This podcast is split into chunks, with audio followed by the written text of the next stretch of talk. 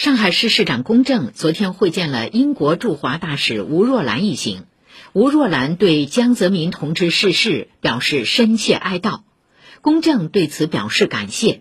龚正说，在中英建交五十周年之际，我们愿与英国深化互利合作，利用进博会、友好城市等平台和渠道，密切两地经贸往来，推进金融等领域合作。在城市智能化管理、综合交通发展等方面分享经验、取长补短，深化拓展艺术、体育等领域交流，持续增进两地人民友谊。